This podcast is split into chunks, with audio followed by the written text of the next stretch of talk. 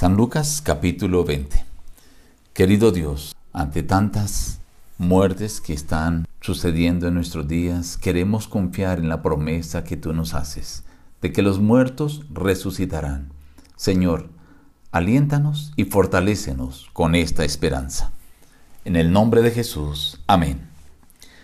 Reciban el saludo de su amigo el pastor Juan Emerson Hernández y la gratitud por acompañarnos diariamente a meditar en la palabra de Dios. Hoy meditaremos en la parte del capítulo 20. Llegaron los principales sacerdotes y los escribas con los ancianos y le hablaron diciendo, Dinos, ¿con qué autoridad haces estas cosas? ¿O quién es el que te ha dado esta autoridad? Os haré también una pregunta. ¿El bautismo de Juan era del cielo o de los hombres?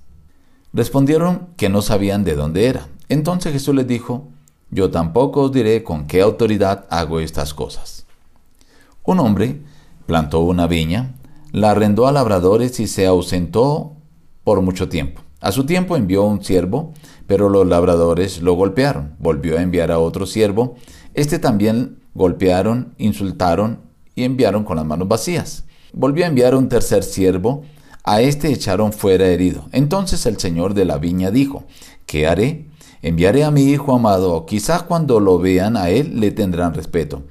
Pero los labradores lo echaron fuera de la viña y lo mataron. ¿Qué pues les hará el Señor de la viña? La piedra que desecharon los edificadores ha venido a ser cabeza del ángulo. Todo el que caiga sobre aquella piedra será quebrantado, pero sobre quien ella caiga lo desmenuzará. Los principales sacerdotes y los escribas le preguntaron diciendo, Maestro, sabemos que dices y enseñas rectamente. ¿Nos es lícito dar tributo a César o no? Entonces él le dijo, pues dad a César lo que es de César y a Dios lo que es de Dios. Los saduceos, los cuales niegan que haya resurrección, le preguntaron, diciendo, Maestro, Moisés nos escribió, si el hermano de alguno muere teniendo mujer y no deja hijos, que su hermano se case con ella y levante descendencia a su hermano. Hubo pues siete hermanos, el primero tomó esposa y murió sin hijos y la tomó el segundo, el cual también murió sin hijos. La tomó el tercero, y así todos los siete y murieron sin dejar descendencia. Finalmente murió también la mujer. En la resurrección, pues, ¿de cuál de ellos será mujer, ya que los siete la tuvieron por mujer? Entonces respondió Jesús y les dijo, los hijos de este siglo se casan y se dan en casamiento.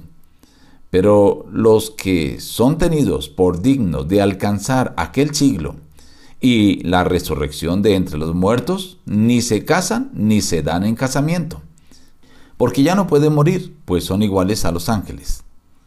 Pero en cuanto a que los muertos han de resucitar, aún Moisés lo enseñó en el pasaje de la zarza cuando llama al Señor Dios de Abraham, Dios de Isaac y Dios de Jacob, porque Dios no es Dios de muertos, sino de vivos. Encontramos detalles interesantes en el capítulo 20. Lo primero que recordamos es cómo el Señor afianza su autoridad ante los ancianos del templo, quienes estaban para criticar a Jesús y para poner en duda su autoridad. Pero Jesús con una pregunta que les hizo les dio a entender de que ellos que no querían responder, pues Jesús tampoco les respondía, aunque ellos lo sabían muy bien. Presenta también la parábola de los labradores malvados, que finalmente el Señor les dice, están desechando es a Cristo Jesús. Todo el que desecha a Cristo Jesús finalmente será quebrantado y desmenuzado. Luego presenta la pregunta sobre a quién se debe dar el tributo, si a Dios o a César. El Señor dice no hay que evadir a ninguno de los dos. A Dios hay que dar lo que es de Dios y a César lo que es de César. Quiero centrar su atención sobre la pregunta que le hicieron a Jesús sobre la resurrección. Los saduceos eran un cuerpo élite, un grupo especial de los judíos que creían especialmente en el Pentateuco, pero no creían en la resurrección.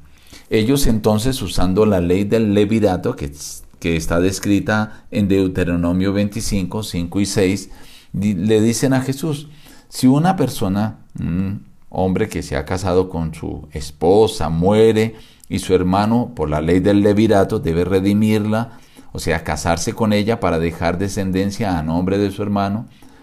Y entonces le dijeron, si él tuvo, eran siete hermanos, los siete tuvieron a esta mujer por esposa y los siete murieron, entonces ¿de quién va a ser esposa cuando resuciten?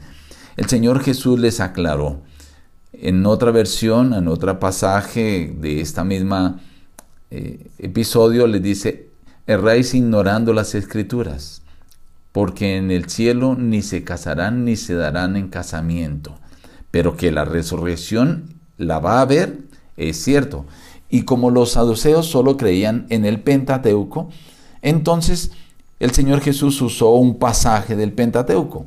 Cuando Moisés allí en la zarza llamó a Dios Dios de Abraham, Dios de Isaac y Dios de Jacob. Y les dice, Dios no es Dios de muertos, sino Dios de vivos. Ellos, dice, no osaron por preguntarle nada más.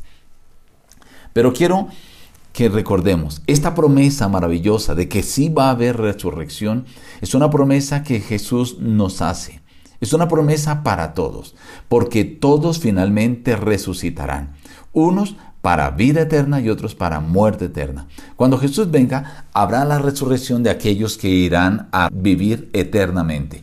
Y tú y yo, si hemos perdido un ser querido, debemos alentarnos con esta promesa maravillosa de la resurrección porque la Biblia lo dice, Jesús lo confirmó, va a haber resurrección. Jesús vino a este mundo, murió, pero él venció la muerte al resucitar y nos deja también la promesa de que así como él resucitó, también traerá a la vida a todos los que murieron en él.